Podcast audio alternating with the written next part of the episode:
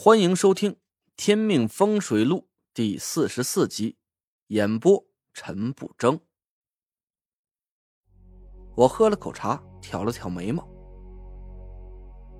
早就听亮子跟耗子说啊，你们兄弟几个手上有尖货。前几天耗子抄了个宝贝，那块血玉爷见了，喜欢。你们手上还有什么好东西啊？尽管拿出来，让爷搂搂。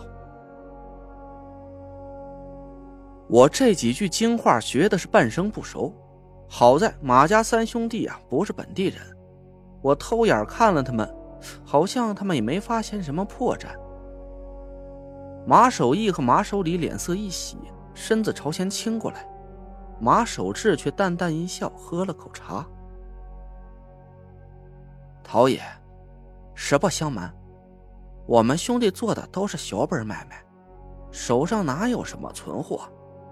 潘少爷买走的那块血玉，就是我们手上唯一能拿得出手的东西了。马守义和马守礼的笑容僵在脸上，他们张了张嘴，欲言又止的样子。我心想，看来马守信说的没错，马家这几个兄弟的分工很明确。马守志是负责出售渠道的人，他心思缜密，城府极深，从来不做没有把握的生意。我轻轻咳嗽了一声，潘浩会意。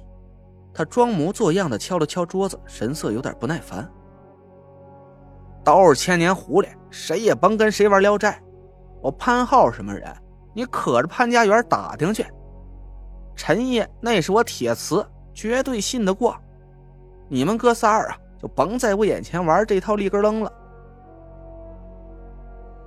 马守志笑道：“潘少爷的为人。”我们兄弟非常敬仰，哪能在您面前说瞎话？我们也不可能嫌钱烫手。这要是我们手上有货，像陈爷这种财神爷，又怎么能错过了呢？我撇了撇嘴，站起身来。看来我和你们三位啊，是尿不到一个壶里了。那就这么着吧，你们喝着，账算我这儿。回见。我做事要走。蒋亮赶紧拉住我，装模作样的劝我。我偷眼看了马家三兄弟，马守义和马守礼暗暗着急，他们不停的给马守志丢眼色。马守志低着头思索着，眼神里很犹豫，我心里是暗暗得意。看来第一步计划差不多要成功了。我又添了把火，推开了蒋亮。这哥仨呀，就没诚心想做买卖，我还留在这干嘛呢？爷去胡大头那儿再扫听扫听，爷就不信了，没了鸡蛋还做不成槽子糕了。我拔腿就走，这下不光是蒋亮、马守义和马守礼也急了眼了。马守义赶紧拦在我身前，一张大方脸上堆起笑容：“苍老板，别着急走嘛。”有什么话，我们都好商量。老三，你个两怂，你说句话嘛！马守志犹豫了半天，慢慢站起身来。不瞒陈爷，我们手上确实还有一件东西，不知道陈爷感不感兴趣？我冷哼了一声，从手包里掏出三沓钞票，丢在桌子上。感不感兴趣，要看了物件再说。这点妈呢，就当请三位喝个茶，甭管东西看没看上，都归你们哥几个了。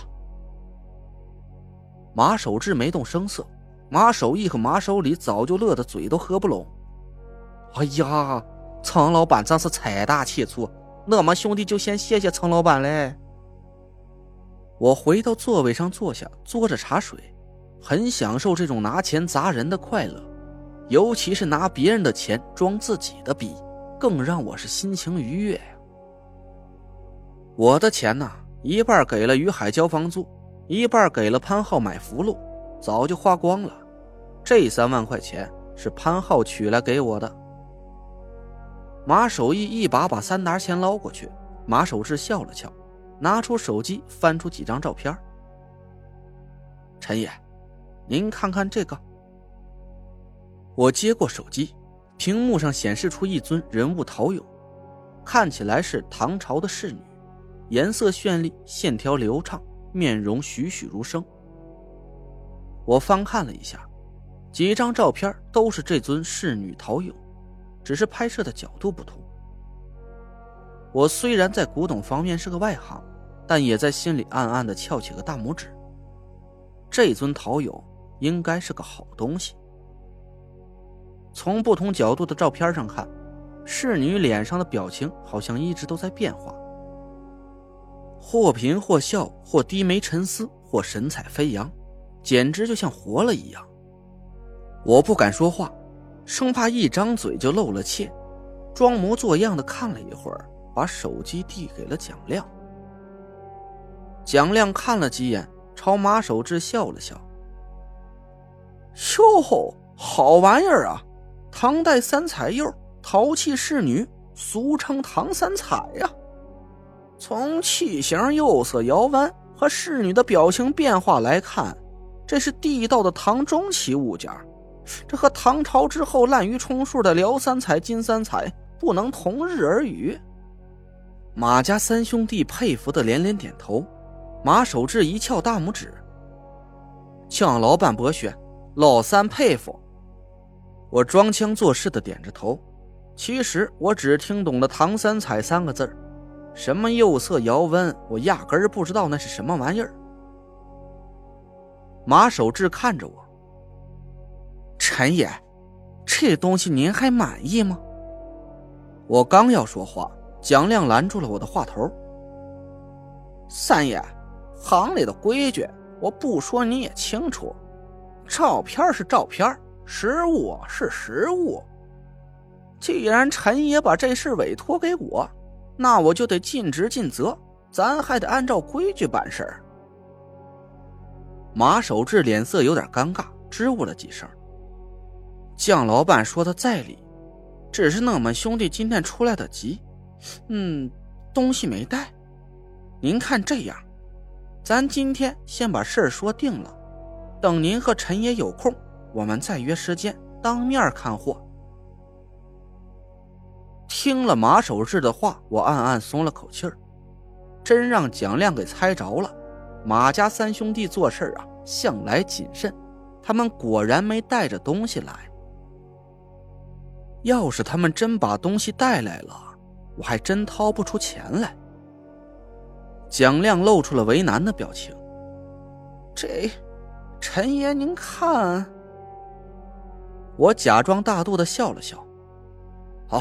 没事头回合作，小心无大错嘛。咱一回生，二回熟，以后慢慢的处。马守志赶紧给我添茶，问我什么时候看货。我想了一下，说道：“这几天我得去趟外地，三四天之后回来。这样，咱留个联系方式，我回来之前，咱们电话约好了时间，互相不耽误事儿。”马守志赶紧给我报了个电话号码，我们互相存了联系方式。那咱就回见吧。好，陈爷，咱常联系。马家三兄弟刚起身要走，我暗暗给潘浩使了个眼色。潘浩突然脸色一变，哎呦！我赶紧问他，怎么了，耗子？别看潘浩别的本事不行，演技可真是一流。他像是中了邪一样，蜷缩在椅子里，两眼呆滞，脸色黑的像鞋底似的。哎呦，冷，冷，好冷！潘浩不停的打着哆嗦，脸色是越来越差。他抖手抖脚的拉起桌布裹在身上。马守志装模作样的叫了起来：“哎呀，潘少爷，您这是怎么了？”我叹了口气，说道：“也不知道是怎么回事这几天耗子时不时就会犯病，咱今儿个呀就各回各家吧。我得赶紧带他去医院瞧瞧去。”我和蒋亮赶紧扶着潘浩下了楼。我偷眼看了马家三兄弟，他们对了一下眼神，脸上的神色很是得意。我心里暗骂：“你们几个傻子，让吴兴当了枪使，自己的命都快没了。”还在帮着吴兴到处害人。蒋亮开着车回到博古轩，我们把潘浩扛下了车，他还沉浸在剧情里无法自拔，浑身抖成了一团。哎呦，冷啊！哎呦，我冷啊！